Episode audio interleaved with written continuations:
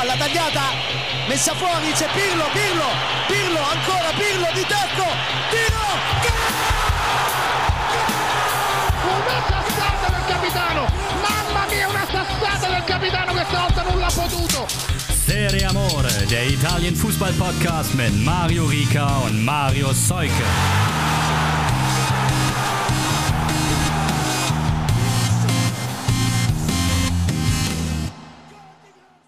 Meine lieben Freunde, es ist Dienstag oder vielleicht noch Montagabend. Wer weiß es so genau, wann ihr das hört. Und äh, wir grüßen euch ganz recht herzlich. Ciao a tutti. Hier ist die neue Ausgabe von Serie Amore.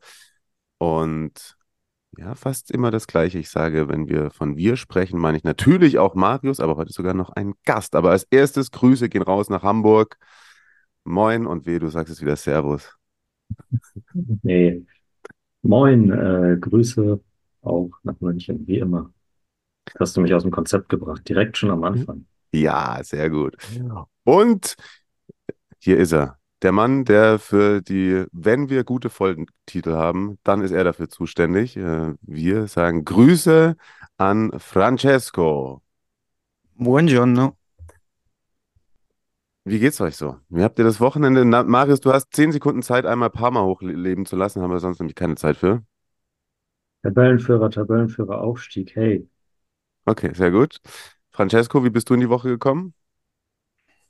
Das ist eine gemeine Frage nach dem gestrigen Abend. Ja. Ich, also ich habe gerade schon mal einen italienischen äh, Mittag gehabt mit Pasta und dann ein paar Cantucci und jetzt Achtung, ist, äh, Triggerwarnung mit einem, weil ich, ich habe Instant Kaffee getrunken gerade. Ja, schön, dass ich heute dabei war. Alles Gute. Bis dann. Ah, na, wir haben, wir wollen natürlich sprechen über das äh, Derby d'Italia.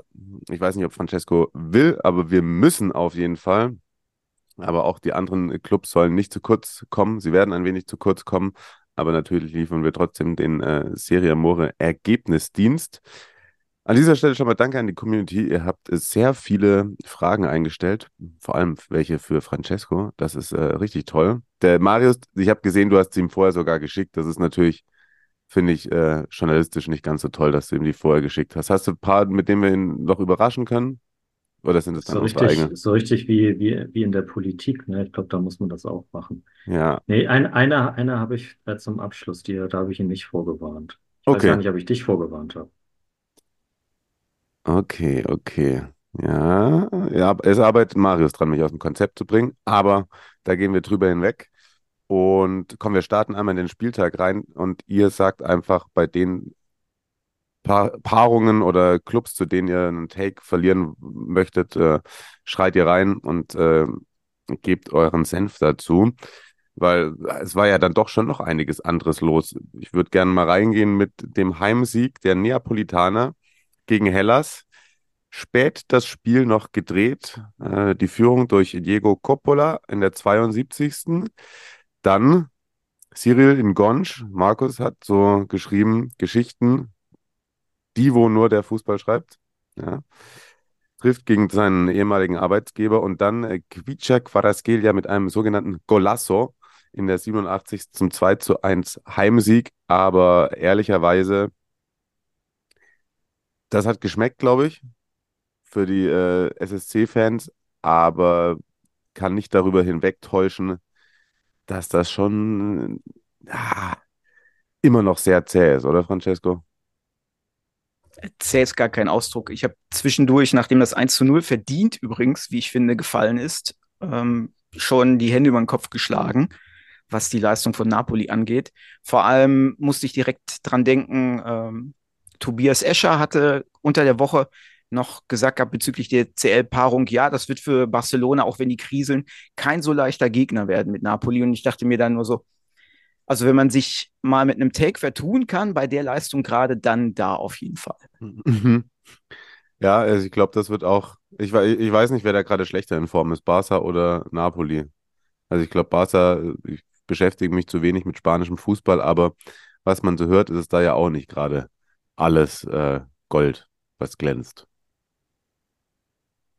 Aber sie haben ein bisschen was auf dem Transfermarkt gemacht, zumindest. Was halten wir davon, Marius? Barca? Nee, bei Napoli meinst du. Napoli. du kannst mir gerne auch die Barca-Transfers nennen, aber dann schneide ich es nachher raus. Okay. Ja, nee. okay. Dürfen die schon Ja, ich wieder glaub, transferieren? Na klar, immer. Da ist äh, ir- irgendeine Kreditwürdigkeit ist immer vorhanden. Ah, Okay. Bei, ähm, ja, ich glaube, die, die Zugänge von Napoli hatten wir in den vergangenen Folgen alle schon. Da ist eigentlich eher relevant, was jetzt äh, auf dem, auf den ähm, Schlussmetern des Transferfensters nicht mehr geklappt hat. Mhm. Und äh, Aurelio De Laurentiis hat es sich natürlich nicht nehmen lassen, ein äh, Interview darüber zu führen, wie er unter anderem mit Udinese über Nehuen Perez verhandelt hat und dass sein Angebot für an Genua für Dragusin ja auch noch mal größer gewesen wäre als das von Tottenham, aber der wollte wohl nur nach England und deswegen hatte er leider keine Chance, obwohl er viel, viel mehr Geld geboten hat. Ähm, ja, klassischer De Laurentiis, sonst äh, ja, Ngonch, Mazzocchi, Traoré, Dendonka, die haben wir besprochen. Ist noch ein bisschen was äh, auf der Abgabeseite passiert. Elmas war, ist ja schon Wochen her. Äh, Zanoli wurde nach Salerno verliehen, Zerbin nach Monza und äh, Gaetano nach Cagliari. Also eigentlich die drei italienischen Eigengewächse, die eh nicht so viel Chance auf Spielzeit haben. Vielleicht tut denen das ganz gut. Wobei, denke ich auch, also weiß nicht, so ein Gaetano hat er auch die eine oder andere unglückliche Situation bei, in der, in der Hinrunde vielleicht, aber vielleicht hat er jetzt auch noch geholfen, wenn man ihn einfach auf ihn gesetzt hätte, ich weiß nicht. Ja, auch so ein bisschen die, die Geschichte mit dem, vielleicht selbst ein bisschen am, am Druck zerbrochen, den er sich selber gemacht hat. Vielleicht Ja, da ist ja. dann bei Cagliari, äh, kann er unbeschwert aufspielen, wie man so schön sagt. Ja, vor allem jetzt- Ranieri wird das schon wissen, wie er ihn einsetzt. Ja, vor allem das Umfeld um Ranieri als erfahrenen Trainer äh, und einem relativ klaren Ziel für die Mannschaft ist, glaube ich, vielleicht tatsächlich besser als jetzt Chaos Napoli. Also wenn man, es ist ein bisschen dramatisch ausgedrückt, aber so richtig rund läuft es da ja auch nicht. Können wir kurz aber auch mal auf Mazzocchi äh, zu sprechen kommen, was da los war mit dem Foul? Also der bewirbt sich ja, ich hatte das glaube ich auch so getwittert, so um einen neuen Kartenrekord, wenn er da jedes zweite Spiel, beziehungsweise so oft er dann spielen darf, nach den Sperren äh, mitmachen darf, oder? Ja, also äh, übermotiviert, der Kollege, würde ich sagen, oder? Also ich habe keine andere Erklärung dafür. Ich auch nicht. Also ich- Marius müsste ihn kenn- doch noch aus Parma-Zeiten ganz gut kennen. Äh, hat er da so viel gespielt? Habe ich ehrlich gesagt nicht mehr auf dem Schirm. Da, da sind, da sind in den letzten fünf Jahren so viele Spieler durch, äh, äh, durchgezogen worden durch die, äh, durch den Kader. Wer weiß das schon so genau? Ähm, nö, ich kann mir das auch nicht anders erklären, weil in Salerno hat er es eigentlich sowas ja nie so richtig gehabt. Und heiß waren die Spieler da in Heimspielen ja durchaus auch mal, aber den, den, den Knochenbrecher hat er eigentlich dann nicht rausgeholt. Mal gucken, was das noch wird. Also ich, ich kann mir irgendwie nur wünschen, dass äh, bis zu dem Barca-Spiel sich da ein bisschen was äh, gefunden hat bei den Neapolitanern. Und das hat Marius hier so schön reingeschrieben. Es ist nicht ganz eine komplette neue Elf wie einst bei Salernitana, aber es ist trotzdem relativ beachtlich, was sich bei Hellas da noch alles getan hat. Äh, 7,8 Millionen für neun Zugänge hat man noch ausgegeben. Soll ich die einfach mal runterrattern? Ja, Also- mach doch, mach doch einfach mal. Tijani Noslin, Dani Silva, hat sogar gleich gespielt. Hm. ah, äh, Stefan Mitrovic, Tomasz Su- Sch- Schuschlow, wahrscheinlich, richtig ausgesprochen, bei dem man die Kaufoption gezogen hat. Oh Gott, ich habe mir ein, eine Falle gestellt. Elais Tavasan. Elais Tavasan? Ja? Noch nie gehört. Reda Belayan, ne? Ruben Vinagre, Fabian Cent. Oh Gott, hilf mir. Centons, Centons, äh, Franzose, keine Ahnung. Ähm, Ja, War auch bei Schalke gehandelt. Also da, man, man fischt in gleichen Gewässern wie, wie die Königsblauen. Mhm. Und äh, Starspieler Karol Świderski klingt für mich nach einem Skispringer, muss ich ganz ehrlich sagen. Hat was, aber ich glaube, in der MLS war der ganz gut. Bei, bei den äh, Charlotte, das sind die Bobcats, ne? Charlotte Bobcats. Das ist das Basketballteam, oder? Ich weiß nicht. Ich, ich muss erst wieder im Urlaub MLS im Mai, wenn es sonst nichts Ja, ist. ja. Im Olivenhain, ihr kennt das. Und 45 Millionen aber für 15 Abgänge eingenommen. Ein Gonsch ist gegangen, Hien, Doig, Terracciano, Amione, äh, Hongla, Djuric, Rustic, Mbula, Riki Saponara. In die Türkei. Also Sad. da mü- ja, das ist wirklich sad. Äh, Piero Bon, Koray Günther. Warte mal, stopp mal, der hat gestern noch gespielt, oder? Der hat am Wochenende noch gespielt. Hat er am Wochenende nicht Nee, noch kann gespielt? eigentlich nicht sein. Der Kann Name ist nicht auf jeden der, ne, der Name ist gefallen. Ich habe nur so. Suazerda hat gespielt. Suazerda, stimmt. Wie konnte ich die zwei verwechseln? Ja, ja. Yaya Kalon, äh, Davide Faraoni und Jaden Brav. Heid, nein, Brav. Hattet ihr Bravheit noch auf dem Schirm? Oh Gott, Ja. wir, wir, wir, Ah, äh, klar. wir driften ab. Okay, es ist ähm, auf jeden Fall natürlich irgendwie angesichts des Spielverlaufs für Hellas ex- extrem bitter. Aber ich finde, das, was Marius letzte Woche, ähm, Francesco, den, du hast es ja wahrscheinlich gehört, hat Marius so den äh, Take gemacht, dass es ihm aus Hellas Sicht doch ein bisschen Hoffnung machen würde. So. Und eigentlich das Spiel gegen Napoli hat jetzt doch durchaus auch positive Aspekte gehabt für bei den Jungs aus Verona, ne? Auf jeden Fall. Ich fand, die hatten die bessere Spielanlage und die Kaderzusammensetzung, die habe ich mir gerade noch mal angeguckt, genau, finde ich eigentlich ähm, sehr vielversprechend, weil Hellas jetzt, glaube ich, den viertjüngsten Kader der Liga hat. Und das heißt, da ist also altersmäßig schon mal Entwicklungspotenzial und die Verpflichtung finde ich gar nicht so schlecht. Also ein Schuschloff beispielsweise, ich glaube, da kann mit einer guten Rückrunde vielleicht schon mit Beginn des nächsten Spieljahres nochmal richtig Kohle gemacht werden. Und ansonsten Mitrovic ähm, haben wir ja bisher nur die, wie sagt man so schön heute, Sample Size aus äh, Serbien. Aber den habe ich mir auch mal näher angeguckt. Der ist auch nicht verkehrt, der Junge. Also da kann durchaus, wenn man die Klasse hält, kann da durchaus wieder was wachsen. Das war der Roter Stern. Mhm, ich glaube Ja. schon. Ich meine, ich habe den mal den, hab, der hat Champions League Playoffs gespielt auf jeden Fall. Da, da habe ich den, glaube ich, einmal spielen sehen. Oder habe ich ihn kommentiert, da fand ich ihn auch nicht so schlecht. Also äh, bin ich, bin ich schon bei dir. Bin ich bei dir. Äh, Marius, was ist denn eigentlich mit äh, Runschu? Ist der jetzt äh, geliehen mit Kaufoption oder ist oder geht der Das wieder zurück ich, zu das muss Napoli? ich live, das muss ich live googeln. Ähm, Weil den finde ich auch ziemlich gut, den Jungen. Also was der auf den Platz bringt, zumindest Einsatz und Dynamik, das ist schon. Auf jeden Fall. Also einer, der richtig auch, toll. auch in der bisherigen Saison ja hervorgesti hervorgestochen ist. Ist, glaube ich, einfach ähm, äh, Prestito Secco, also Laie ohne Kaufoption, wenn ich das richtig sehe. Also das wäre dann ein guter Neuzugang, könnte man sagen, nächstes Jahr für Napoli. Genau, ja. Wenn er denn dann die, die Spielzeit bekommt. Ja. Mhm. mhm. Okay. Gestern hat mich einer bestätigt, äh, falls ihr eventuell den Rasenfunk gehört habt, habe ich ein bisschen äh, CDK äh, gepraised und äh, er hat abgeliefert. Atalanta schlägt äh, Lazio mit 3 zu 1, die Tore Mario Pajalic ähm, und dann eben zweimal Charles de Ketelare, einmal per Strafstoß und einmal mit einem wunderbaren Treffer. Markus hat geschrieben, wie äh, CDK, meinen ganz speziellen Freund Luca Pellegrini, eingesagt hat bei seinem zweiten Tor gegen Lazio, läuft auch gut rein.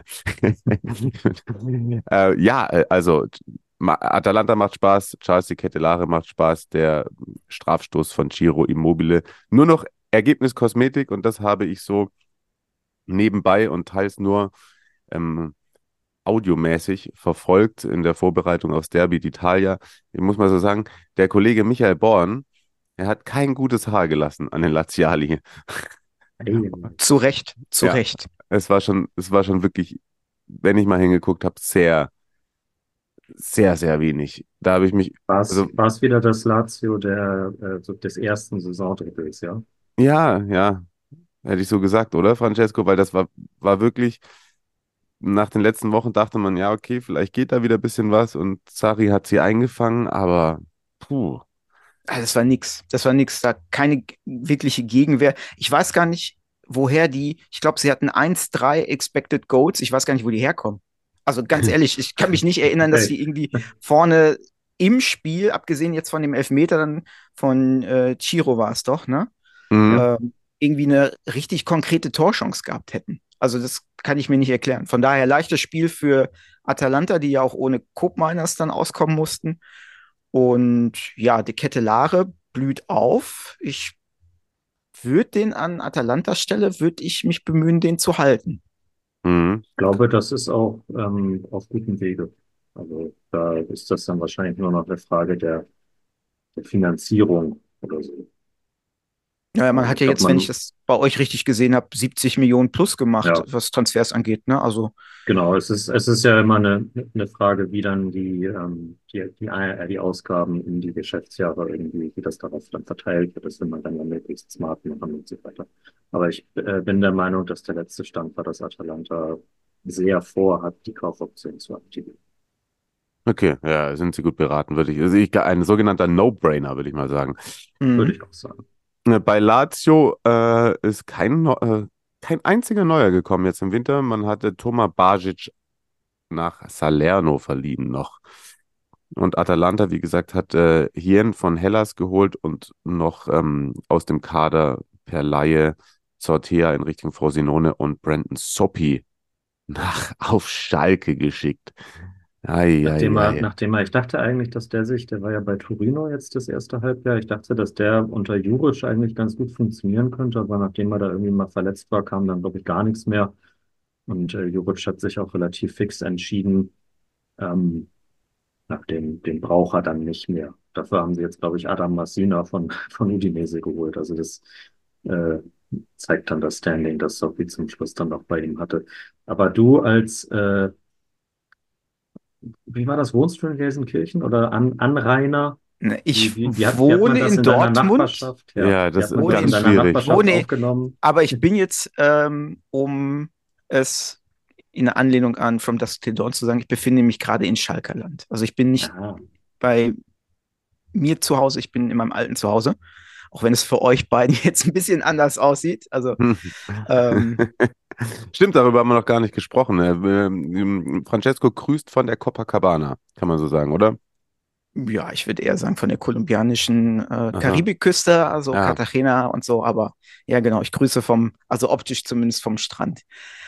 Ähm, ja, ich, wo ihr es gerade gesagt habt, ich hatte doch schon überlegt, äh, vielleicht mal hinzufahren und mir so ein Schalke-Training anzugucken, wie der Junge sich so macht. Ähm, aber ja, muss man, muss ich mal gucken, ob ich mir das dann tatsächlich geben möchte. Das ist ja auch, ist ja auch eher, äh, ohne zu viel Bundesliga bzw. deutschen Fußball zu behandeln, ist ja auch eher ein Trauerspiel, was so rund um Schalke gerade so läuft. Von daher. Ja, da, das ist auf jeden Fall kein Hot Take. Aber mh, trotzdem natürlich ganz liebe Grüße auch an Dirk Große Schlamann, falls du zum Training gehst. An, ach, vor allem ganz viele Grüße an, äh, an Bela, ne? Ah ja, Belage Mikovic, an der, oh, an der Stelle natürlich äh, mea culpa. Ich wollte mich nicht über Schalke lustig machen. Glück auf und so. Brettern wir durch die restlichen Spiele, wie ich sie genannt habe. Und an der Stelle habe ich das Gefühl, dass die Fiorentina daran arbeitet, unbedingt nächste Saison Conference League zu spielen. Vielleicht, damit man dann ähm, die Grün-Weißen aus der Hansestadt einladen darf, Genau, die genau. steil Richtung Europa marschieren. Ich, äh, ich schwebe auf Wolke 7 und die Fiorentina schmeißt drei Punkte in Lecce weg. Und Lecce ist es auch, äh, also wie, viele Teams wollen eigentlich die ganzen Punkte in der Nachspielzeit holen, habe ich mich gefragt. Äh, Lecce durch Udin in der 17. in Führung gegangen, dann Mandragora mit dem Ausgleich und Beltran, der dann in der 67. das Spiel dreht für die Fiorentina, aber Roberto Piccoli in der 90. und Patrick Dorgu in der zweiten Minute der Nachspielzeit fahren dann den Heimsieg für Lecce ein. Und ähm, ja, keine Ahnung, bei der Fiorentina, das ist, ich verstehe es einfach nicht, aber müssen wir das, glaube ich, heute auch nicht im Detail besprechen. Ich, ich glaube, haben die jetzt fünf Spiele schon keinen Sieg mehr geholt? Das wollte ich nochmal nachgucken. Habe ich vier, vergessen. ja. Ja. Vier. Mhm. Also vielleicht wettbewerbsübergreifend, ja, wenn man das, das Supercopa-Spiel mitzählt, sind das. Okay. Ja, mein Gott. Transfertechnisch, ja? Aber wenn wir hier gerade bei ähm, Piccoli sind, ne? Wir hatten ja auch gerade schon Sadie Kay und werden hoffentlich gleich noch zu Joshua Zirkzee kommen. Ähm, Arbeitsthese von mir, der Trend geht zum spielmachenden Mittelstürmer. Mhm. Weil das habe ich bei Piccoli, ich habe mir jetzt nur die Highlights anguck, angeguckt bei Lecce gegen Fiorentina und äh, Sassuolo gegen oder bei Bologna habe ich komplett gesehen und ähm, auch Sadie Kay ist ja durchaus, ich glaube auch über 1,90, ne? Mhm. Und agiert dann auch nicht unbedingt aber als, als Rambock da vorne drin. Äh, also die Ähnlichkeit ist halt verblüffend, wie die sich alle so nach hinten ziehen, um dann Bälle auch zu verteilen und das Spiel halt vorne nochmal so zu gestalten. Ich, ist nur so eine Beobachtung. Ich lasse mich Ich da gerne von sagen, Experten also- korrigieren. Ich, ich würde sagen, bei, bei, bei CD, CDK, CDK ist das äh, so ein bisschen aus der Ausbildung herkommt, weil der ja eigentlich eh von der Spielmacherposition kommt. Aber ich könnte mir vorstellen, dass Gasperini auch gesehen hat, dass der eben diese Qualität mitbringt. Also so, so eine, so eine Rolle zu spielen. Äh, bei Zirkzee finde ich auch, finde ich das ganz frappierend. Also schon die ganze Saison über, wie krasse Stärken der äh, auch in der, in der Ballverteilung und so hat. Und ja, vielleicht ist das was, was äh, Roberto da Versa eben bei, bei Piccoli gemerkt hat. Ich meine, der spielt jetzt auch schon sein, sein drittes oder viertes Serie A-Jahr, glaube ich, und hat ja nie so richtig den Durchbruch hinbekommen. Aber vielleicht ist das ja jetzt so, wenn, wenn, wenn er so eine Rolle einnehmen kann, was, äh, womit er dann äh, sogenannt explodieren kann. Schauen wir Hm. mal. Äh, transfertechnisch, das der Vollständigkeit halber ganz kurz bei Lecce noch Santiago Pierotti gekommen. Habe ich keine Meinung zu. Und äh, Gabriel Strefezza hat man noch an Como abgegeben. Den mag ich ja Ja. sehr. Da kann er jetzt hat ähm, aber auf. hat leider diese Saison nicht so wirklich was gerissen, aber äh, Como zeigt damit nochmal, ich habe das letzte Woche schon gesagt, äh, da will man unbedingt hoch. Hm, hm. Wie stehen die da? Dritter? Oder? Müssten, ich weiß gar nicht, wie die jetzt gespielt haben am Wochenende, aber Ja. müssten Dritter sein, ja. Hm. Viel Geld ausgeben und dann Relegation spielen müssen. Das gibt's. Monza, ja, es ist ein Dritter. Ein Dritter. Dritter. Ja. Gut, und die Fiorentina, oh, hat noch Andrea Bellotti geholt. Richtig, per Laie ähm, von der Roma. Ist dann sogar zur Halbzeit eingewechselt worden. Davide Faraoni, das wussten wir schon länger. Der hat jetzt auch schon, glaube ich, das dritte Spiel gemacht. Ja, das kommt hin. Und dann hat man, also, hat Josip Brekalo Kinder und wenn ja, wo schickt er sie zur Schule? Der ist ja jedes halbe Jahr wird er einmal von dem Verein zu dem verliehen und dann wieder zurück. Also das ist okay, das ist das Leben äh, eines Fußballers, aber äh, jetzt habe ich den letztens wieder spielen sehen bei Florenz und dachte, ah, jetzt hat er sich doch, doch hat er da doch wieder den Fuß in die Tür bekommen. Zack, weg. Und was nach Split? Aha. Ja, schön, schön mit, äh, mit Ivan Perisic, die, die Flügelzange zur kroatischen Meisterschaft. Hm. Ist ja nicht noch ein dritter bekannter Name hin zu Split? Äh, hier, Kalinic hat auch wieder da unterschrieben, ja, aber der ist auch noch ein paar Jahre älter, glaube ich. Hm. Jeri Mina ist äh, nach Cagliari und Nicolo Pierozzi nach Salernitana. Nach Salerno zu Salernitana. So ist es richtig. Was macht denn die Roma jetzt ohne Belotti? Da Asmun ist ja noch beim Asia Cup relativ erfolgreich unterwegs, wenn Lukaku ausfällt. Dann haben die auch gar keinen mehr, oder? Habe ich mich da verguckt. Dann spielt, äh, Termi ist doch noch verletzt. Ja. spielt der neue, der neue Baldanzi dann wahrscheinlich äh, auch so eine False Nine oder so.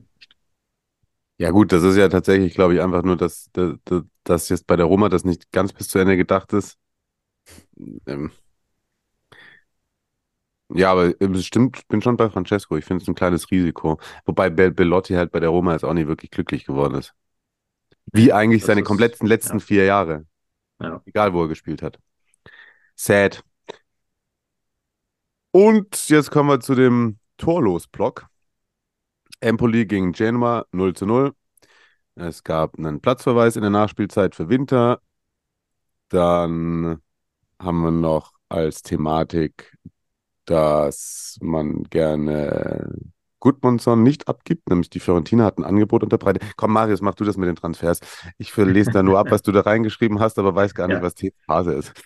Äh, äh, die, die Fiorentina wollte neben Belotti, da schlägt man dann sozusagen auf die Brücke zum, äh, zum Teil davor, äh, unbedingt auch noch Albert Gudmundsson verpflichten und hat äh, bis zu inklusive Boni 25 Millionen Euro Ablöse geboten. Das war Ginor aber zu wenig. Und äh, man hat sich jetzt mit ihm darauf geeinigt, dass äh, er bei einem veritablen Angebot im Sommer dann auf jeden Fall gehen darf, aber jetzt im Winter halt nicht. Und ich könnte mir auch äh, angesichts der Zugänge bei der Roma, äh, bei der Roma, bei Genoa vorstellen, dass man vielleicht doch noch so ein bisschen Richtung Conference League schielen möchte, auch wenn da ein 0 zu 0 gegen Empoli vielleicht nicht das ideale Ergebnis ist. Aber äh, was da jetzt auf den letzten Drücker, ähm, Vitinha von Marseille, Mhm. ein ziemlich talentierter Stürmer aus Portugal, der bei Braga von sich reden äh, gemacht hat und dann für 32 Millionen zu OM gegangen ist, äh, vor einem Jahr. Der ist jetzt in, äh, in Genua einfach. Ich meine, die, die Drähte zwischen den Vereinen sind eh kurz. Äh, Struthmann und, ähm, äh, was habe ich gesagt, äh, Malinowski, genau, äh, dessen Kaufoption jetzt auch gezogen ist, die waren, die waren eh schon da. Und da hat man den gleich auch noch mitgenommen. Und das ist, äh, finde ich, einen sehr, sehr interessanten Transfer auf jeden Fall. Ähm, und auch sonst äh, von, von Sheriff haben sie auch noch, also Sheriff Tiraspol auch noch einen Stürmer geholt, Ankei oder so. Äh, Jet Spence von den Spurs, das hatten wir schon. Also das sind durchaus namhafte Leute, die viel Geld kosten. Für mich klingt das alles eher nach, äh, wir lassen jetzt mal den Abstiegskampf gedanklich hinter uns. Während Empoli auf der anderen Seite Bein Young nach äh, Italien zurückgeholt hat. Milan-Fans werden sich erinnern. Mal sehen, mal, mal sehen, ob der sie jetzt äh, zum Klassenerhalt schießen wird. Aber sind unter Davide Nicola in drei Spielen ungeschlagen. Der Magier. Der Magier. Eine Mischung aus äh, Dumbledore und Otto Walkes. Ja, genau. Aber stimmt, dann, dann können wir eigentlich, können wir eigentlich, weil Roma spielt ja eh erst am Abend, also die äh, vor der Aufzeichnung sind wir da, die spielen abends noch gegen Cagliari. Äh, Empoli hat Baldanzi verkauft und äh, für 10 Millionen plus 5 Millionen Boni an die Roma und das ist für mich eigentlich so, oder greife ich dem ja jetzt vor meiner letzten Frage, ne, aber es ist für mich eigentlich so ein bisschen der Transfer des Winters in Italien. Also finde ich un unglaublich äh, interessanter Spielertyp. Ähm, nachher noch ein, ein tolles Zitat von, äh, von Markus vorlesen zum Abschluss, äh, der sich äh, in, in, äh, in Francescos Kopf hinein versetzt hat und versucht hat zu texten wie er. Ah, okay, bin ich gespannt. Aber du hast dir gerade selber ein bisschen eine Fallgrube gegraben, muss ich sagen. Jetzt hast du nämlich so? deine Abschlussfrage geleakt. Ja, ja, ja. Naja. egal. Komm, wir brettern einmal kurz über Udinese Monza weg. Da sind nämlich auch keine Tore gefallen. Und ehrlicherweise geht es mir gerade bei Udinese so, wie es mir fast äh, immer mit Udinese geht. Äh, es juckt mich nicht, was da los ist. Deswegen habe ich ja auch nicht, ist ja auch nicht viel passiert einfach. Ich weiß auch nicht, der Verein turnt mich voll, voll ab. Ich, ich kann, äh, also ich glaube, das habe ich schon vor drei Jahren gesagt, dass ich darauf warte, dass die absteigen. Ich, ich, ich, ich, das ist auch der Fußball, den sie spielen, wenn ich sie mal sehe. Aber äh, Italienische Augsburg. ja, Hm. so, genau das. Oh, wobei ich das natürlich nie über Augsburg sagen würde. Francesco hat das gesagt. Ja, ja, ja. Ja. Ich ziehe nur Vergleiche. Ich sage nicht, dass das meine Meinung ist. Ach so. Ich wollte ein bisschen so den ähm, Max Jakob Ost machen, der sonst immer so Ja. Bundesliga-Vergleiche bringt. Das ist gut. Stimmt, das stimmt. Das ist sehr gut. Liebe Grüße. Ähm, was gab es Spannendes auf? Also, du hast gesagt, ist sonst eh nichts passiert. Äh, Pafundi hat man abgegeben. Adam Massina hat man gesagt. Was ist mit diesem Lautaro Gianetti, den sie geholt haben? Kennt man den? Das Muss man ist den ein, kennen? ein, ein Mittel, ein, ich glaube 28 ist der Verteidiger aus Argentinien, der bisher auch, glaube ich, nur da gespielt hat. Hm, Weiß ich nicht. okay. Was, was soll man dazu sagen? Spricht auf jeden Fall nicht dafür, dass äh, Decreto Crescita und Abschaffung äh, des, dessen irgendeinen Vorteil für italienische Jugendspieler bringt. Stimmt. Ja. Und Monza, äh, hattet ihr vorhin schon gehört, äh, Djuric geholt. von Hellas, Popovic von Partizan, äh, Maldini von Milan geliehen, das war aber auch schon länger klar, und Serbien hatten wir auch schon besprochen. Äh, gegangen sind vier Spieler, die, wie Marius hier reingeschrieben hat, nicht wirklich relevant sind, deswegen gibt es auch keine Namen dazu wahrscheinlich irgendwie so Sachen, so Dinger wie, habe ich in den letzten Tagen auch immer bei, bei auf eurer Seite, Marius, dann immer Zugänge, Abgänge und dann sind halt immer Zugänge, kommt nach Laie zurück und steht bei, bei Abgänge auch wieder, weil er wieder in die Serie genau. C, Girona H verliehen wurde oder so. Also ja, da, da wird viel hin und her geschoben. Mehr Tore gab es beim Spiel von Milan, die gewinnen nämlich 3 zu 2 bei Frosinone. Giroud trifft mal wieder zur Führung. Matthias Solé per Strafstoß zum Ausgleich. Dann sogar die Führung für Frosinone Mazzitelli in der 65. Gabia in der 72. mit dem 2 zu 2 Ausgleich. Und Luka Jovic mit dem Siegtor in der 81. Äh, also Luka Jovic muss diesen Podcast hören, weil der ist in, so in Form, der, ich glaube, dem laufe ich lieber nicht auf der Straße über den Weg, denn er zerschießt jegliches äh, Bashing, das wir gegen ihn betrieben haben und trifft mittlerweile alle 103 Minuten. Das ist ein guter Schnitt, würde ich mal sagen. Ja, da hat man seinen, äh, seinen Top-Joker gefunden, auf jeden Fall.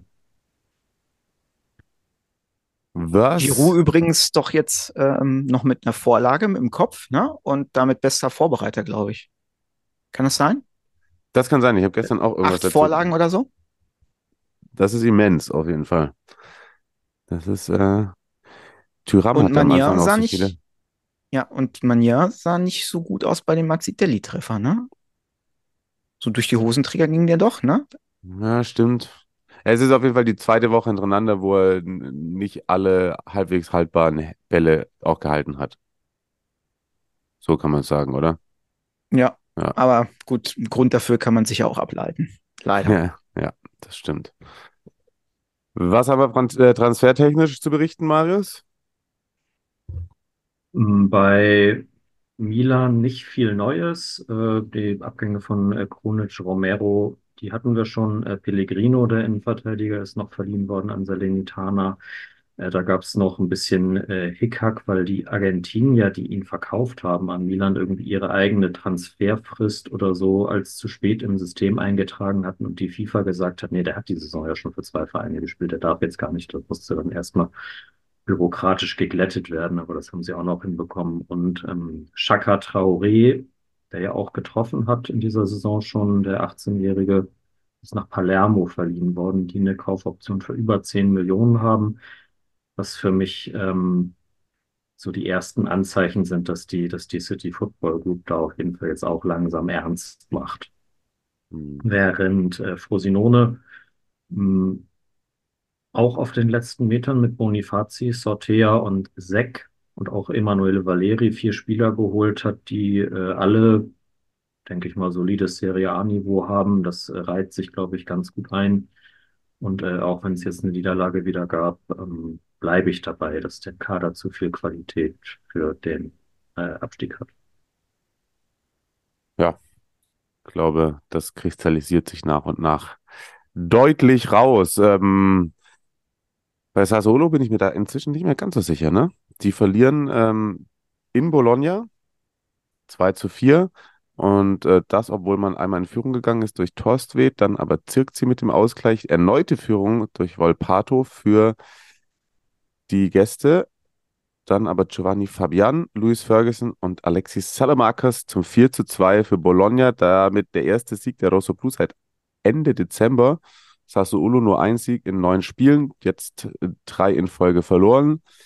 Coach Dionisi hat gesagt, äh, er muss mehr geben, aber die Spieler müssen das auch tun. Äh, Francesco, ich weiß von äh, Twitter, dass du das Spiel aufmerksam verfolgt hast.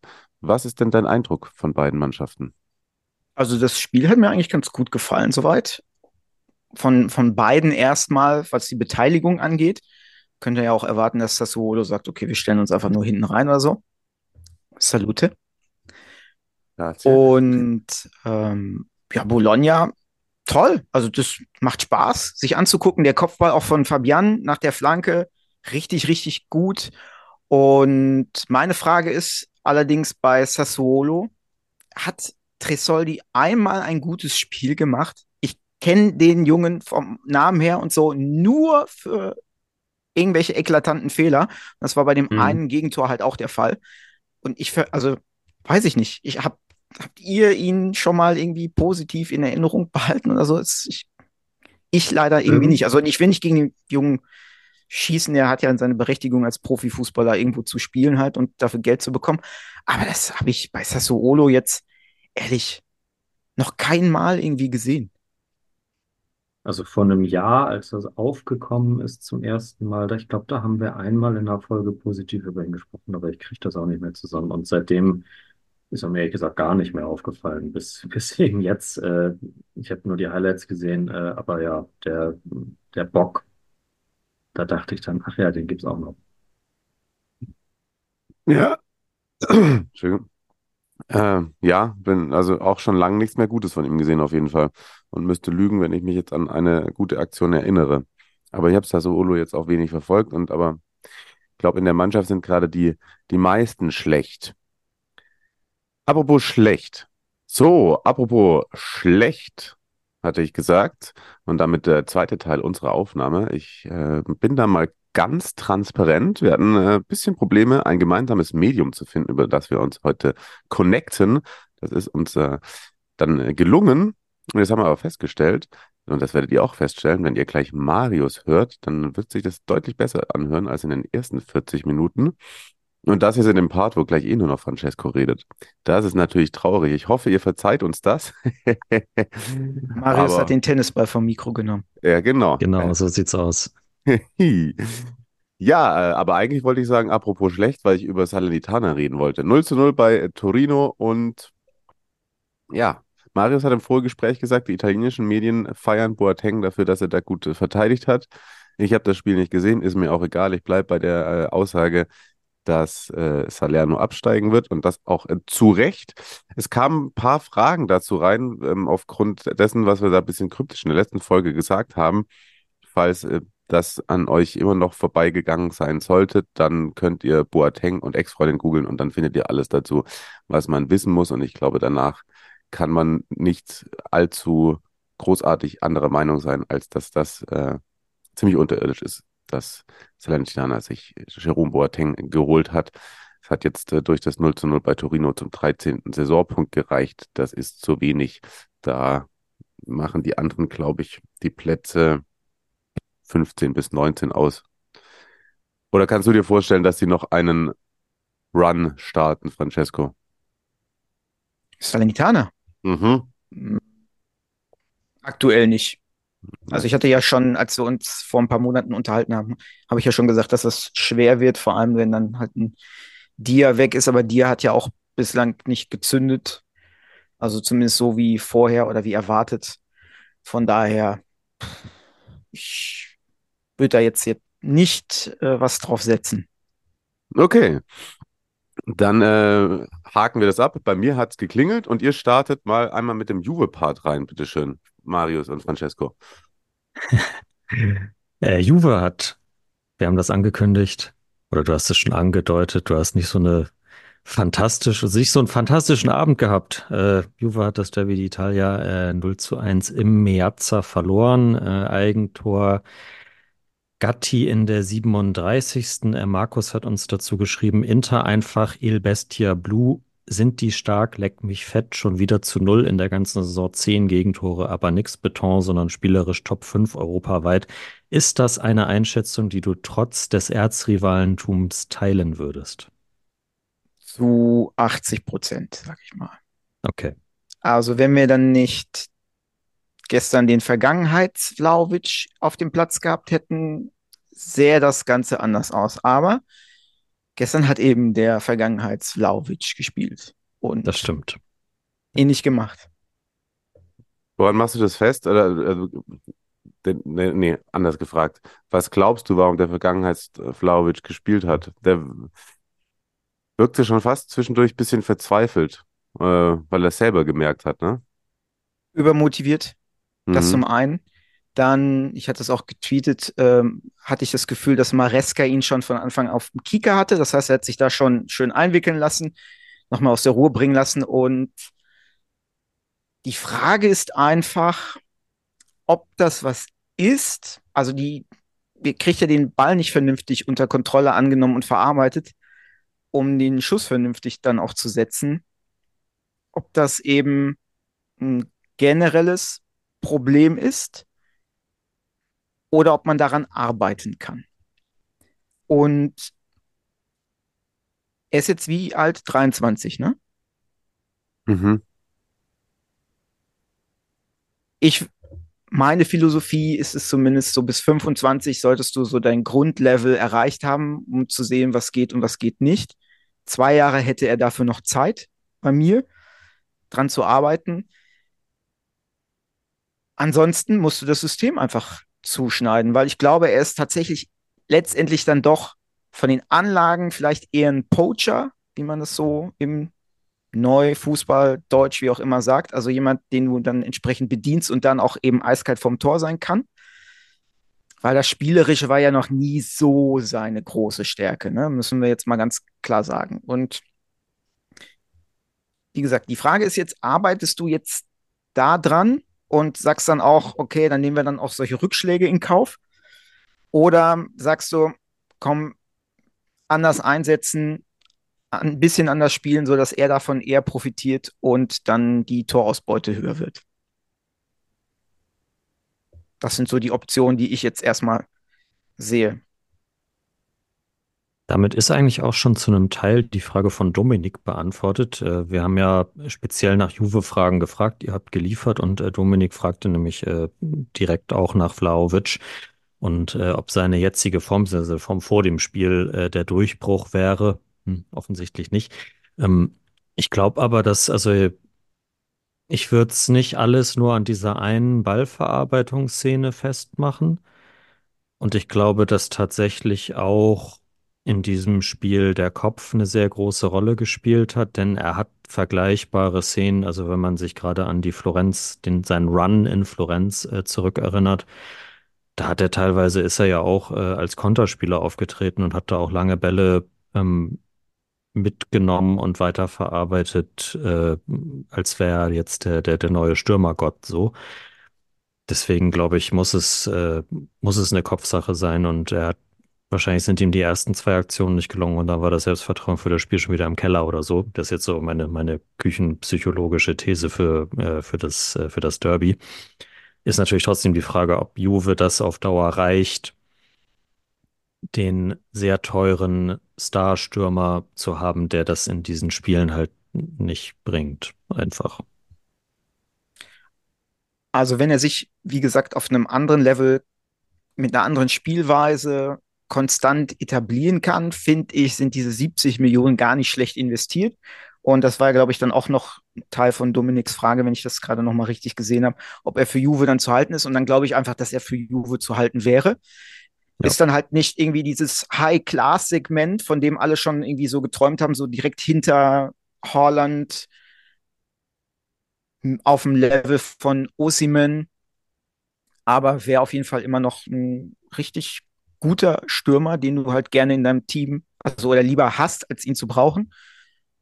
Aber das ist jetzt, das könnte jetzt halt so das, das Ding sein, so dass die großen Gegner, also Inter ist ja jetzt nach dem Run, ähm, also abgesehen jetzt von Empoli, das war ja auch nicht besonders dolle, ähm, das Spiel insgesamt ja schon dann quasi der Sprung in die Champions League, so wie es nächstes Jahr dann halt hoffentlich regelmäßiger aussehen könnte. Mhm. Wobei Inter da jetzt auch schon, würde ich jetzt sagen, aktuell zu den vier besten Teams gehört. Muss man einfach so anerkennen.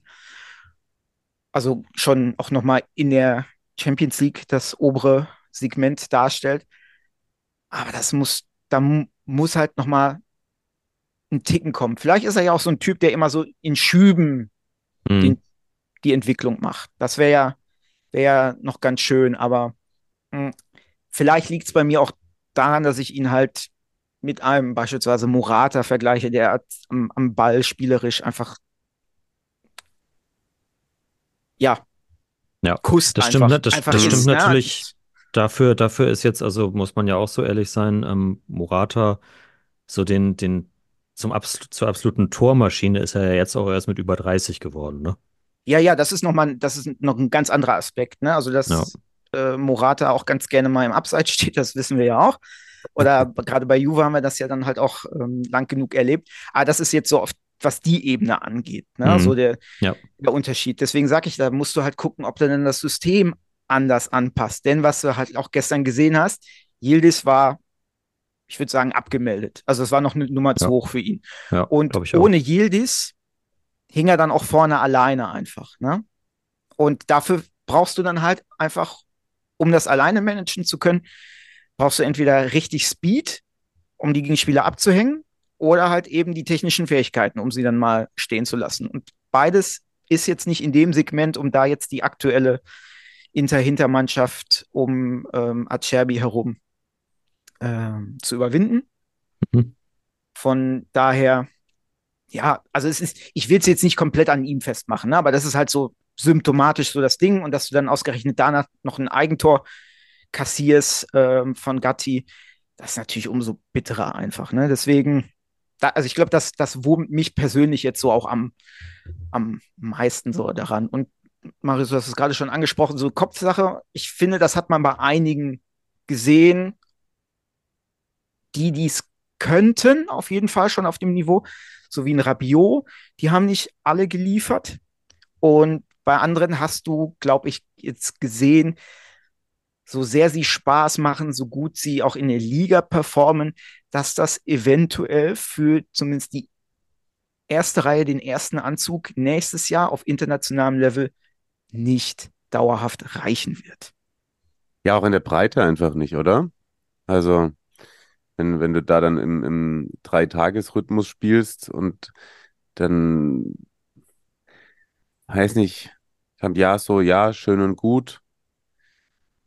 Aber ob ich den mittwochs und sonntags, in, wenn, wenn du unter der Woche dann vielleicht einen aus der Gruppe hast, ich weiß jetzt nicht, in welchem Lostopf Juve landen wird, aber wahrscheinlich auch nicht im ersten. Da, dafür haben sie in den let letzten Jahren den Koeffizienten wahrscheinlich ihren eigenen auch ein bisschen kaputt gemacht. Dann, äh, dann spielst du unter der Woche, keine Ahnung, vielleicht gegen Leipzig und am Wochenende wieder gegen Milan. Da finde ich, fehlt es bei Juve in der Breite. Äh, Nochmal zurück zum Spiel, weil du auch Maresca angesprochen hast. Ich glaube, das war so ab der ersten, ab, ab der Szene bei Vlahovic, wo er einmal so richtig auch vollkommen unnötig in der Situation so den Schlappen drüber hält. Ich, ich weiß nicht, welcher Interspieler es war, der dann aber auch extrem viel draus macht. Weil so richtig hat in Pavard war es, meine ich. Pavard macht dann sehr viel draus, er wird gar nicht so richtig getroffen. Und dann war es ja aber auch immer so, man wusste ja nicht, wenn du sie weitermachen lässt, wer zieht wem das Trikot als erstes aus, Acerbi oder Vlahovic oder andersrum so. Und mein Eindruck als neutraler Zuschauer war dann schon der, dass ich prinzipiell die Spielleitung Marescas ganz gut fand.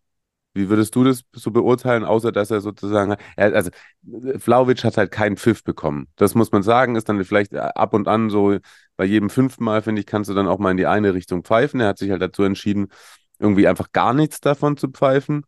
Ansonsten fand ich die Spielleitung ehrlicherweise ganz stabil. So.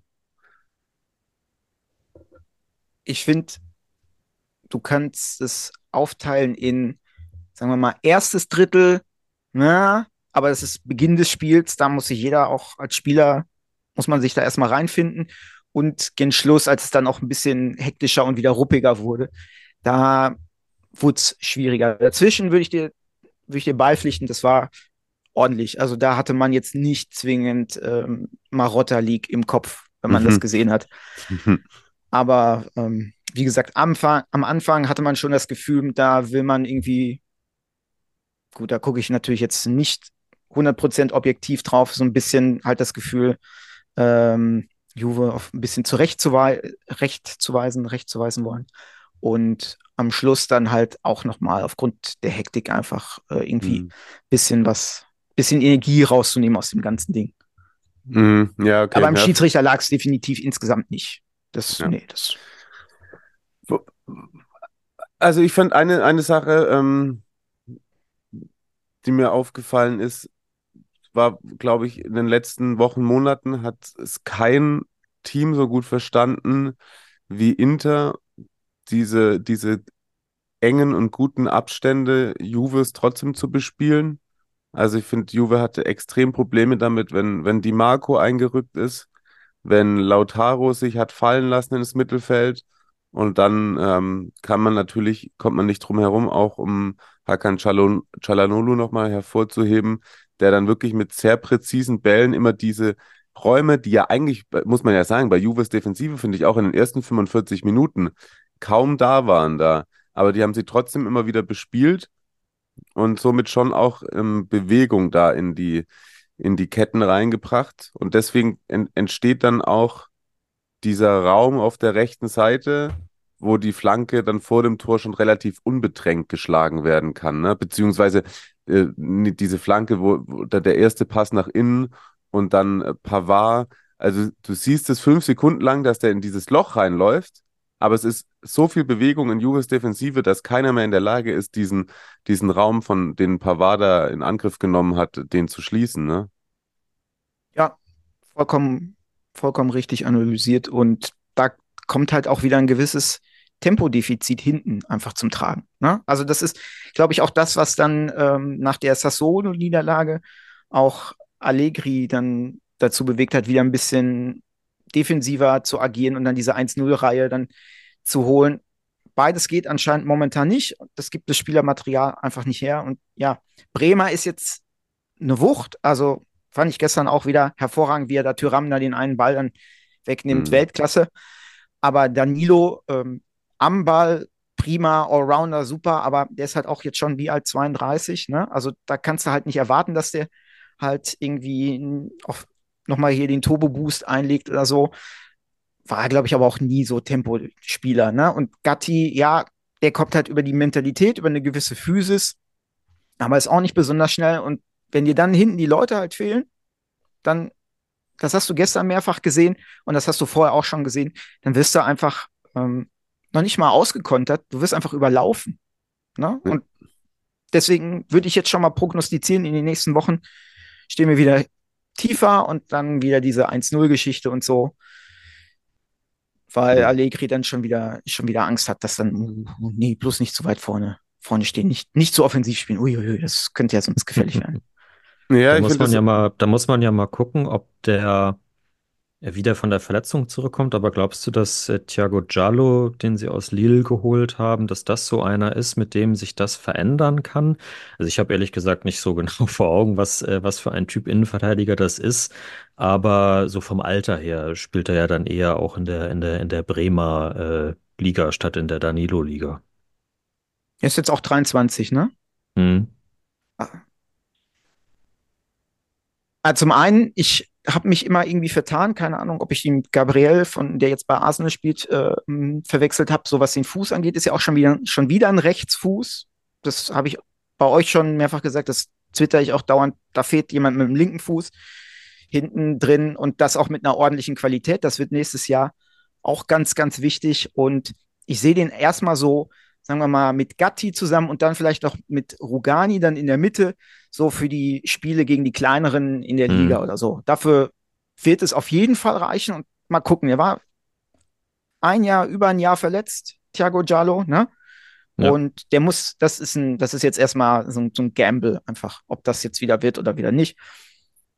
Und da ist halt so auch insgesamt so die Frage, was wir hinten einfach nochmal machen werden. Ne? Da gab es ja auch irgendwie keine Gerüchte so, abgesehen von allen möglichen jungen Talenten wie Alcaraz, der gestern dann auch schon spielen durfte und so. Das ist ja alles schön und gut, auch mit einer langen Perspektive, aber ich glaube, dass sich Juntuli da auch vielleicht ja mal ein bisschen, bisschen auf das Hier und Jetzt konzentrieren muss. Ne? Und dann Grüße an Thomas an der Stelle.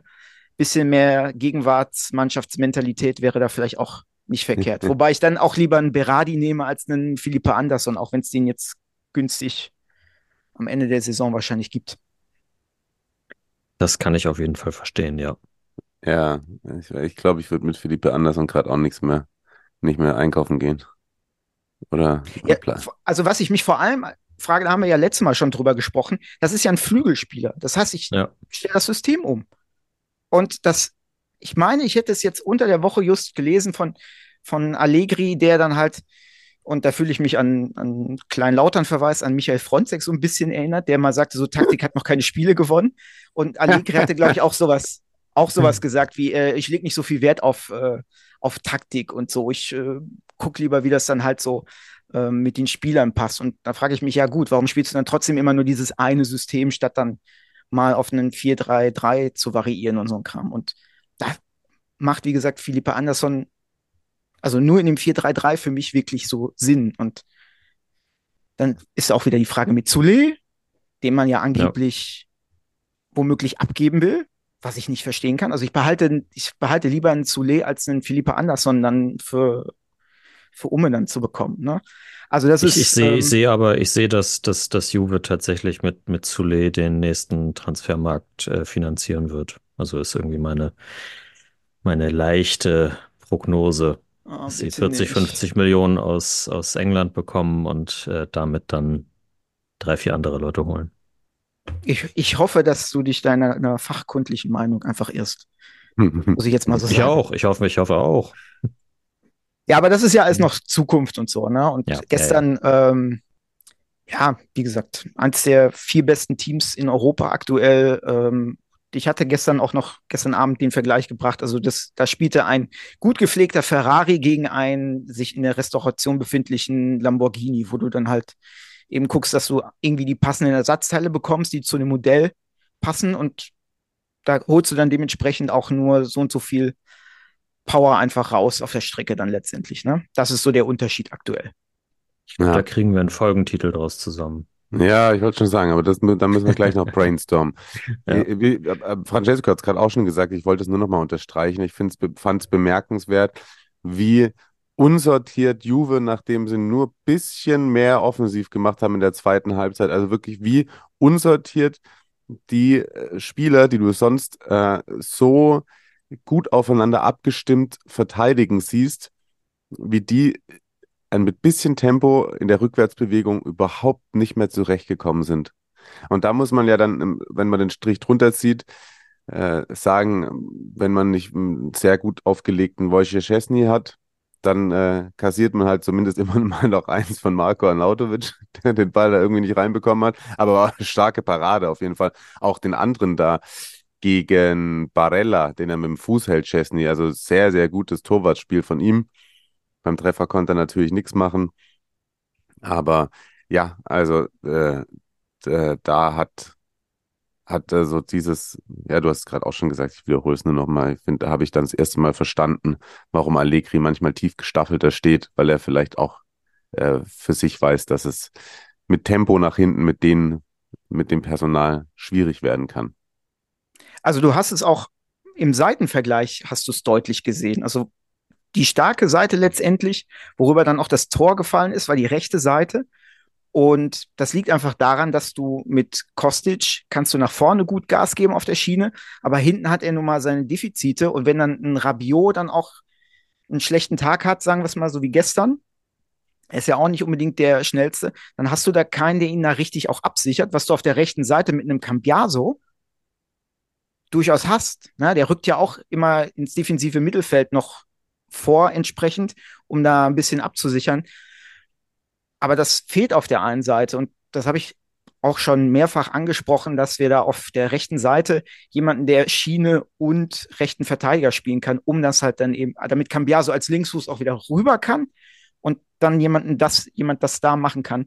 Da brauchen wir einfach jemanden. Und das ist auch dann Timothy Ware nicht der Typ für der auf der Schiene auch ein absolutes Arbeitstier ist und so. War natürlich jetzt auch lange wieder verletzt. Ähm, da muss man mal gucken, wie da so die Entwicklung in den nächsten ein, zwei Jahren aussehen wird, weil ich glaube auch, dass da so langsam könnte es eng werden. Also was zumindest das Fußballerische angeht. Nicht was den Einsatz angeht, nicht was Tempo und solche Qualitäten angeht.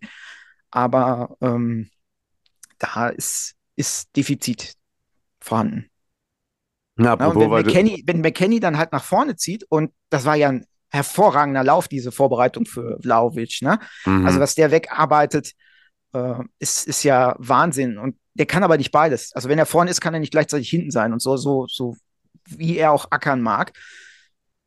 Und ja, da hast du dann halt eben dann auf, wenn du da den Cambiaso hast abgesichert und links ist es dann halt, hast du dann eben die Lücken. Ne?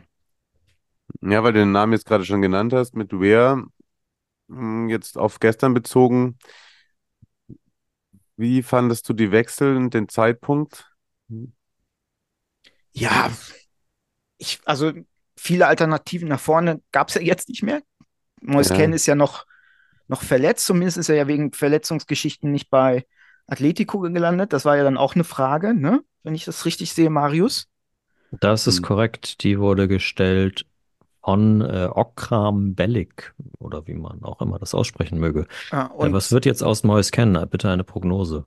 Genau, Ja. also der ist jetzt erstmal wieder verletzt. Ich habe ihn ja letztes Mal, habe ich ihn ja gelobt und da habe ich euch auch gesagt, ne, eine Laie fände ich da ganz praktisch, um eben Yildiz dann nach vorne zu ziehen und so. Aber das ist mit der Verletzung natürlich jetzt ein entsprechender Rückschlag und Milik hat sich mit der Nummer gegen Empoli dann ja halt rausgekickt.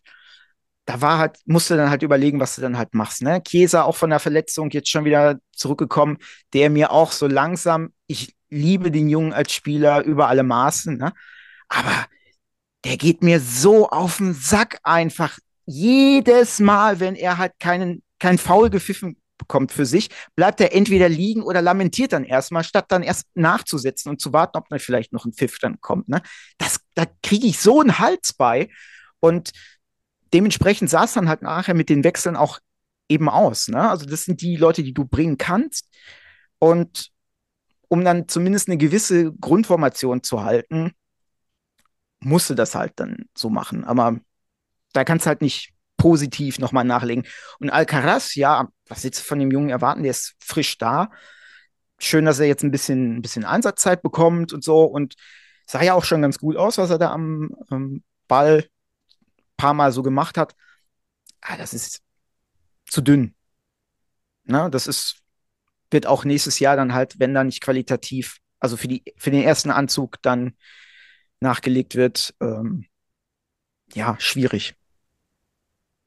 Ist immerhin ein Spieler, von dem man sich, glaube ich, erhofft, dass der halt den, äh, das, das Talent hat, den Schritt zu machen, eben einer der dominanten Mittelfeldspieler in der Serie A zu werden. Also alles, ich habe mit äh, Kollegen aus England und Argentinien über den gesprochen und ähm, so die Anlagen bringt da wohl was so Intensität und äh, auch technisches Vermögen und auch äh, Auge und sowas, äh, alles, das bringt der wohl alles mit. Ähm, hat jetzt natürlich äh, in der zweiten Liga in England nicht so viel Spielzeit bekommen, weil der Trainer irgendwie auf, auf eine, eine, eine andere Art Fußballer gesetzt hat.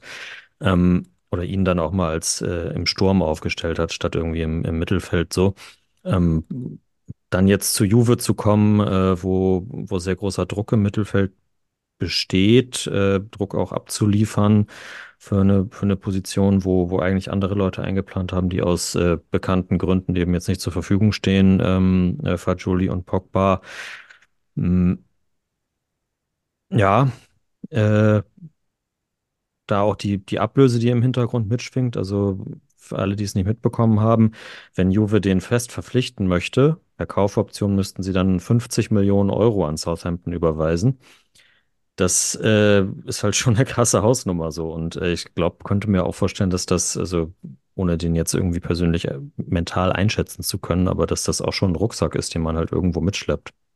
Ja, das verstehe ich. Also die Summe, die ist unverständlich. Also wenn du dann halt einen Zule einfach dann hast, weiß ich, der jetzt schon zeigt, okay, Serie A kann er jetzt schon, braucht keine Eingewöhnungszeit mehr und so. Ähm, den dann abzugeben, um Alcaraz für den Preis zu finanzieren, non mi piace molto. Also das, das, ähm, also es, nee, also da habe ich kein gutes Gefühl bei. Also auch wenn der Junge womöglich dann in, der ist 17 gerade, ne, lass ihn dann drei Jahre Entwicklungszeit. 21, 21. 21 schon, okay. Ja, ja. Doch schon. Ich dachte, okay, okay, 21, gut, dann lass ihm dann, gib ihm zwei Jahre dann auf einem, auf Erstliganiveau. Southampton ist doch zweite Liga jetzt, ne? Gib ihm. Die haben ihn letzten ähm, Winter geholt, da waren sie noch Erstligist. Er hat dann auch in der Premier League 18 Mal gespielt okay. und äh, sich auch da ganz gut eingefügt. Mm, Dann sind sie halt abgestiegen, haben den Trainer Mhm. gewechselt und der hat eben halt Okay. auf andere Leute gesetzt. So. Und der hat auch äh, vorher schon äh, drei war fast drei komplette Jahre in Argentinien ähm, bei Racing als Profi gespielt. Okay. Ähm, ja, dann gib ihm zwei Jahre und dann ist er vielleicht der absolut hotteste Shit überhaupt, äh, der dann halt von, weiß ich nicht, Guardiola dann weggefischt wird oder was auch immer. Aber 50 Millionen jetzt schon, das ist mir persönlich zu viel und dafür dann einen Soule zu opfern, ergibt für mich aktuell auf kurz- bis mittelfristige Sicht nicht so viel Sinn. Aber ach so, um die Mois Ken-Frage noch zu vervollständigen, ähm, ja, ich befürchte fast, dass so die Zeichen ähm, eher auf Abschied stehen, auch wenn ich ihn für einen wunderbaren als, als dritten Stürmer oder als vierten Stürmer eine wunderbare Option sehe, einfach weil er halt die Athletik mitbringt und braucht halt das Selbstvertrauen und mal das Glück vom Tor. Ich glaube, dann wird er auf jeden Fall auf Liganiveau gut Gebrauch, äh, zu gebrauchen sein. Und wenn Atletico ihn schon haben will oder, oder zumindest interessiert war, Diego Simeone, dann kann, finde ich, zumindest nicht ganz so viel falsch bei ihm sein. Ist ja gerade dieses, das Kämpferische, das hattest du ja in, das letzte Mal zu Gast warst, hervorgehoben. Mhm. Da hat er sich dann ja zeitweise fest, äh, zeitweise festgespielt gehabt, ohne das Tor zu treffen, aber eben ähm, was so, was so Bälle festmachen und sich aufreiben da in der Spitze anbelangt, äh, daher doch sehr überzeugend gewesen. Ja. Ja, wenn wir da gerade bei den Fragen waren, lass uns doch noch ein paar weitere abarbeiten, die ihr mhm. eingeschickt habt, oder? Vor allem die persönlichen, da bin ich gespannt drauf. ja, lass uns erstmal die fachlichen machen. Ne? Ich glaube, das ist für die breitere Community ist das ja. äh, interessanter. Äh, Ryan Air hat noch gefragt, ob Juve das Spielermaterial hat, um nach Allegri modernen Fußball zu spielen. Kurze Antwort, ja.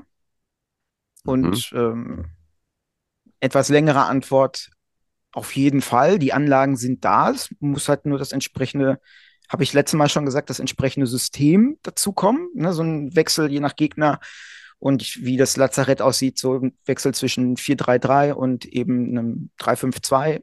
Wunderbare Mischung, die, ja, würde ich jetzt schon sagen, auf zumindest höherem Niveau populäreren Systeme. Und wir haben ja entwicklungsfähige Spieler einfach noch da drin. Ne? Und da kann man mitarbeiten, auch wenn man eben nicht Allegri heißt und modernen Fußball spielen möchte. Der Traum von De Zerbi lebt. Auf jeden Fall, auf jeden Fall. Wobei ich gehört habe, der ist ja wohl bei ähm, Liverpool durchaus auch schon auf dem Radar aufgetaucht, jetzt durch die Klopp-Geschichte. Gucken wir mal. Ja. Was haben wir noch? Äh, Toni hat geschrieben, das ist gar keine Frage, ehrlicherweise. Sie haben leider Stimmt. einen Vorteil. Fahr. Hoffe, wir können gegen Fahr Inter was holen. Forza Juve. Das sollte natürlich einmal hier erwähnt werden. Aber es war ja gar kein, gar nicht viel Fahr mit dabei.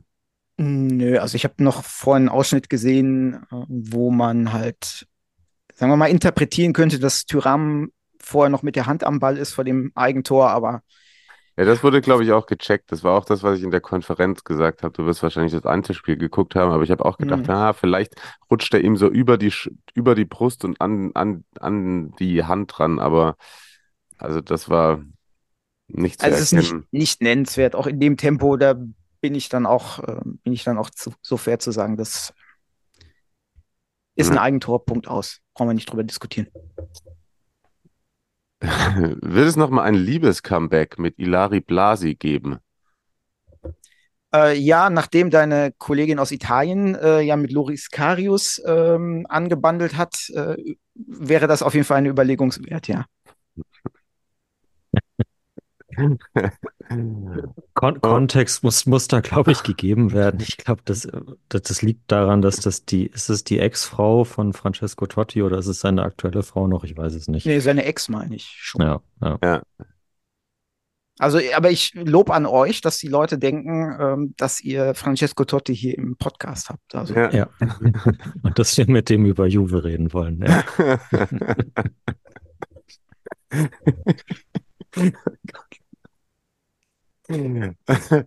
ähm, und, und äh, äh, Stefan hat noch gefragt, wie kann man FCK und Juve-Fan sein? Dachte, nur ich bin so verrückt.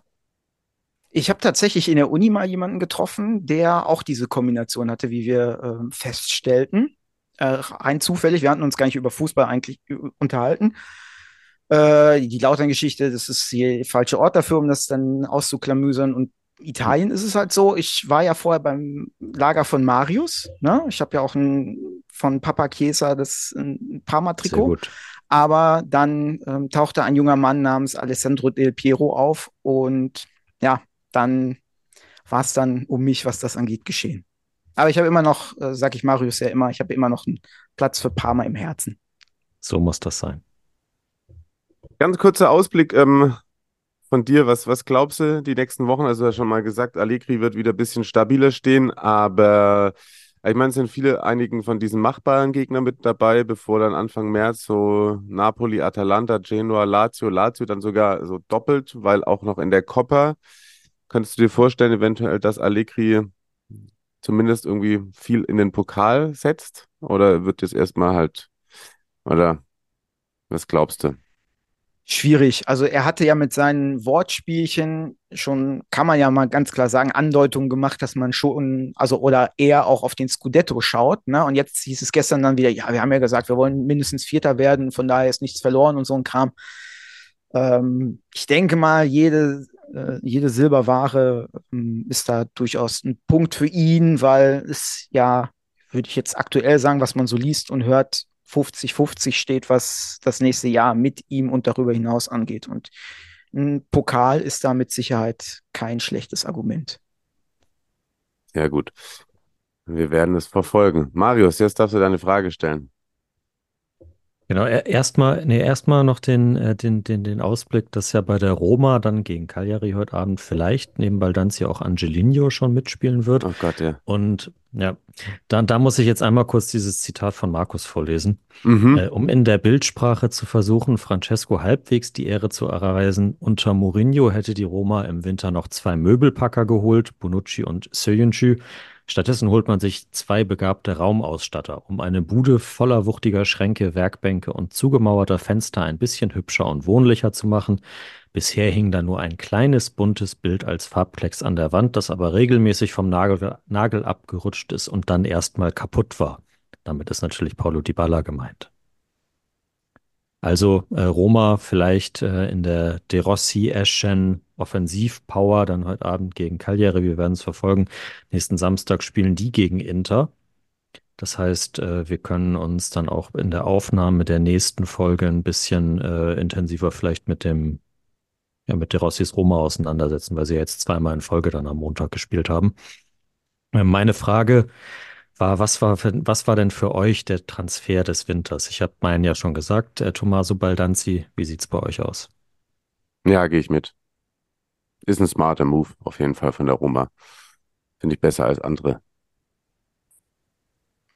Finanziell würde ich da mitgehen. Sportlich, sehr, sehr gute Frage. Ich würde vielleicht mit Gange gehen. Weil das ist so die Baustelle, die ich bei Napoli ja auch schon seit längerem so sehe. Rechts ein inverser Außen, der ein bisschen ähm, das Spiel von Quara dann auch auf den anderen Flügel packen kann.